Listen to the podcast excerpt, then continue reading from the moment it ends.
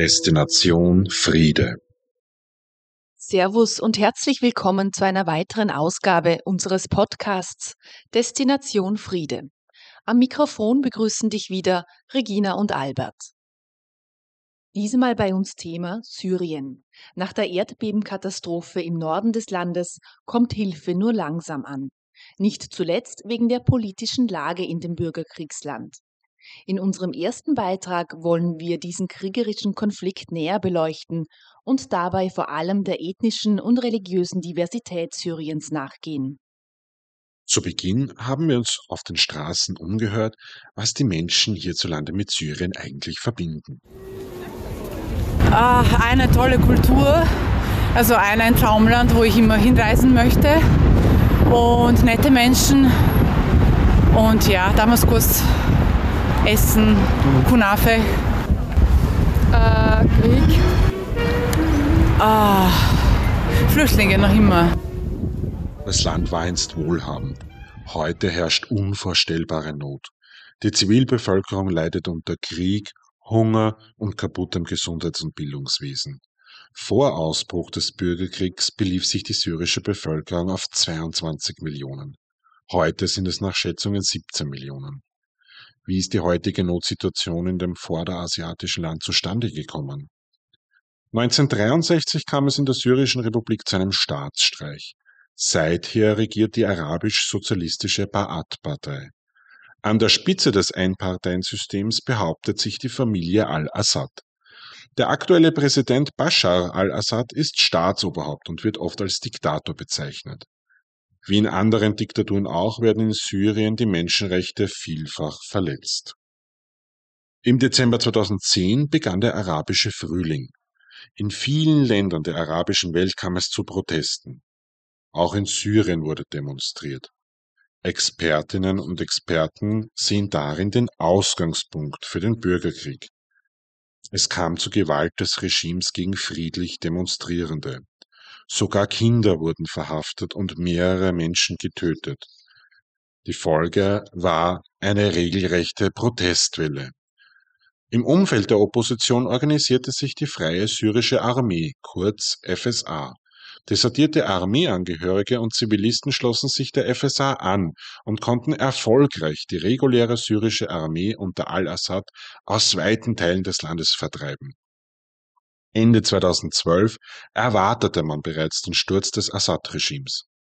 Im Laufe des Jahres 2013 stabilisierte sich die Lage für die Regierung entgegen den Erwartungen.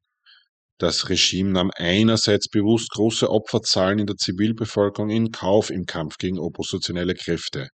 Andererseits war auch der Einsatz der Luftwaffe und die Unterstützung schiitischer Hisbollah-Milizen aus dem Libanon entscheidend.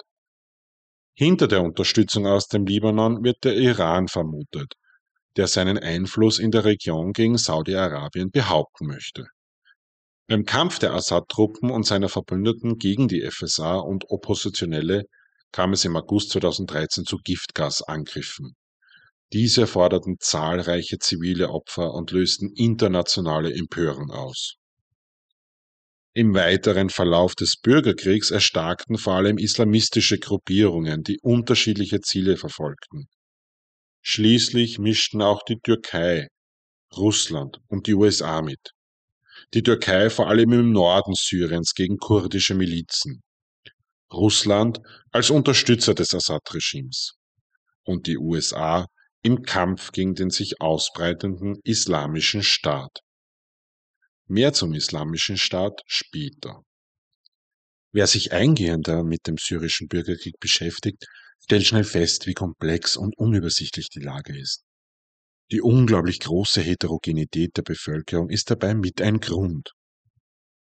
Zwar ist die Mehrheitsbevölkerung zu circa 90 Prozent arabisch, jedoch spielen die Zugehörigkeit zu einer Ethnie, einer Religion bzw. einem Clan eine wichtige Rolle. Zugehörige der arabischen Mehrheitsbevölkerung sind meist sunnitisch. Ein kleinerer Teil gehört einer anderen islamischen Glaubensrichtung an oder ist christlich. Kurdische, armenische und andere ethnische Gruppen machen etwa 10 Prozent der syrischen Bevölkerung aus. Viele Kurden und Armenier kamen in der ersten Hälfte des 20. Jahrhunderts nach Syrien. Sie mussten aus der Türkei fliehen. Die meisten Kurden sind sunnitische Muslime oder Aleviten. Außerdem gibt es unter den Kurden auch Jesiden, Schiiten, Zoroastrier, Christen, Juden und Konfessionslose. Die meisten Armenier sind armenisch-apostolisch oder armenisch-katholisch. Weitere ethnische Gruppen sind die Palästinenser, Tscherkessen und Turkmenen. Diese sind meist sunnitisch. Und die Aramäer und Assyrer. Diese sind meist christlich und gehören mehrheitlich der syrisch-orthodoxen Kirche an. Weitere religiöse Gemeinschaften sind die Drusen und die Alawiten. Letztere sind nicht zu verwechseln mit den Aleviten. Die Alawiten machen 12 Prozent der syrischen Bevölkerung aus. Viele Offiziere des syrischen Militärs und ein großer Teil der politischen Elite Syriens sind alawitisch, so auch die Familie des Diktators al-Assad. Die syrische Bevölkerung ist also ethnisch und religiös äußerst divers. Dieser Heterogenität wird in der westlichen Berichterstattung zu wenig Rechnung getragen. In unserer Straßenbefragung haben wir auch diese Komplexität thematisiert. Und also irgendwie, es ist sehr kompliziert und sehr gemischt. Mhm. Wir haben es sogar auch auf der Uni gelernt, aber trotzdem kann man es nicht so einfach sagen in einen Satz. Weil die Sunniten und die Schiiten seit 1600 Jahren sich aufgrund religiöser Nachfolgefragen gegenseitig bekriegen. Wie in vielen Konflikten weltweit wurde und wird auch hier Religion für Gewalt instrumentalisiert, wie beispielsweise durch den Islamischen Staat. Was verbinden die Menschen auf der Straße mit dem IS? Auch dazu haben wir uns umgehört. Das ist eine sunnitische Terrororganisation, die sich zu den einzig wahrhaft gläubigen Muslimen deklariert hat. Allerdings werden sie von keinem einzigen sunnitischen Staat anerkannt. Äh, islamische Staat, okay, ganz schlimm von Anfang an. Also es äh, kommt um die äh, ganz ähm, äh, strenge Gesetze, besonders wenn es geht um Rechte der Frauen, aber nicht nur Frauen, sondern auch Männer. Also keine Bildung, kein Autofahren, kein gar nichts. Äh, mir fehlt natürlich ein äh, sofort die Talibanen. und es passiert, ich glaube, ganz viel. Und wir, also es ist nicht nur Syrien, es ist auch Afghanistan, es ist generell Middle East Sache. Ähm, es war auch in Libyen sehr streng damals schon und schauen wir mal, was daraus wird. Aber es ist nicht gut und es ist, äh, ich glaube, im 21. Jahrhundert äh, ganz, ganz schlecht. Die Anfänge des Islamischen Staats gehen auf den irakischen Widerstand 1999 zurück. Die Gründung erfolgte damals mit Hilfe von Al-Qaida. Im Juni 2014 war der Islamische Staat militärisch so erfolgreich, dass ein größeres Gebiet erobert werden konnte. Dieses Gebiet erstreckte sich vom Osten Syriens bis in den Nordwesten des Iraks. Dort wurde vom IS die Gründung eines Kalifats verkündet. Die Vereinten Nationen stufen den Islamischen Staat als terroristische Vereinigung ein. Der IS hat zahlreiche Kriegsverbrechen begangen. Manchen sind noch die Videos in Erinnerung, bei der live Menschen enthauptet wurden. Außerdem zerstörten die Kämpfer des IS systematisch Kulturgüter, unter anderem zahlreiche Kirchen und Klostergebäude. Internationale Aufmerksamkeit erlangte 2015 die Zerstörung des UNESCO-Weltkulturerbes in der antiken Stadt Palmyra. Schließlich konnte sich der Islamische Staat in Vorderasien nicht behaupten. 2017 verlor der IS die letzten Gebiete im Irak und 2019 in Syrien. Heute ist der IS vor allem in Afrika aktiv.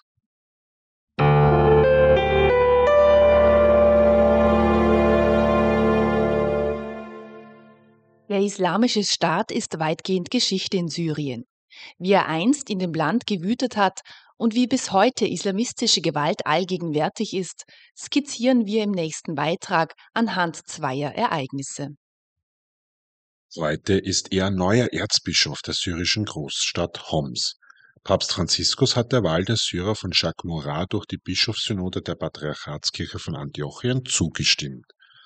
Wie Vatican News berichtete, ist der ehemalige Prior des Klosters Mar Elian von den Terroristen des Islamischen Staats entführt worden. Nach fünf Monaten entkam er aus der Gefangenschaft. Wie er erzählt, half ihm vor allem sein Glaube durch diese Zeit der Gewalt, Schikanen und Entbehrungen. Physische und psychische Gewalt standen an der Tagesordnung.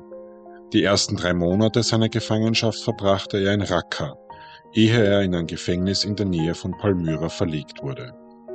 Dort traf er etliche Gläubige aus seiner Kirchengemeinde. Von den Terroristen wurde ihnen in Aussicht gestellt, dass sie bald wieder Gottesdienst feiern dürften, da sie keine Waffengewalt gegen Muslime angewandt hätten. Im heutigen Terrorismus sieht Morat ein politisches Netzwerk, das alles nutzt, um Böses zu tun. Es sei ein politisches Projekt und keines, das direkt vom Islam inspiriert wäre. Nicht nur die christliche Minderheit litt unter der Schreckensherrschaft des IS. Die Jesiden wurden Opfer eines Genozids. Als sogenannte Ungläubige mussten sie vor Verfolgung, Versklavung und Ermordung durch den Islamischen Staat fliehen. Die Jesiden zählen schätzungsweise eine Million Angehörige. Einige betrachten sich als ethnische Kurden, andere als eigenständige Ethnie. Ihre Verbreitung reicht vom Nordirak über Nordsyrien bis in die Südosttürkei. Die größte Diaspora findet sich in Deutschland mit ca. 200.000 Mitgliedern. Auch wenn der IS den Jesiden in Syrien nicht mehr viel anhaben kann, erleben sie islamistische Gewalt, etwa von türkei-treuen dschihadistischen Gruppen. CSW berichtete im Dezember 2022 von der Schändung mehrerer jesidischen Friedhöfe im Norden Syriens. Die unter dem Kommando des NATO-Mitgliedstaats Türkei operierenden extremistischen Gruppen verstoßen laufend gegen die Menschenrechte. Vergewaltigung, Ermordung, Entführung gegen Lösegeld, Beschlagnahmung von Eigentum und Schändung und Zerstörung von religiösen Gebäuden und Einrichtungen sind trauriger Alltag.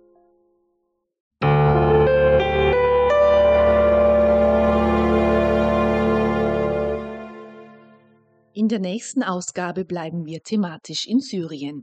Wir werden mit SIN-Generalsekretär Professor Elmar Kuhn über die aktuelle Lage nach der Erdbebenkatastrophe sprechen und uns Hilfsprojekte näher ansehen. Für heute sind wir am Ende dieser Ausgabe angelangt. Servus und liebe Grüße aus Wien.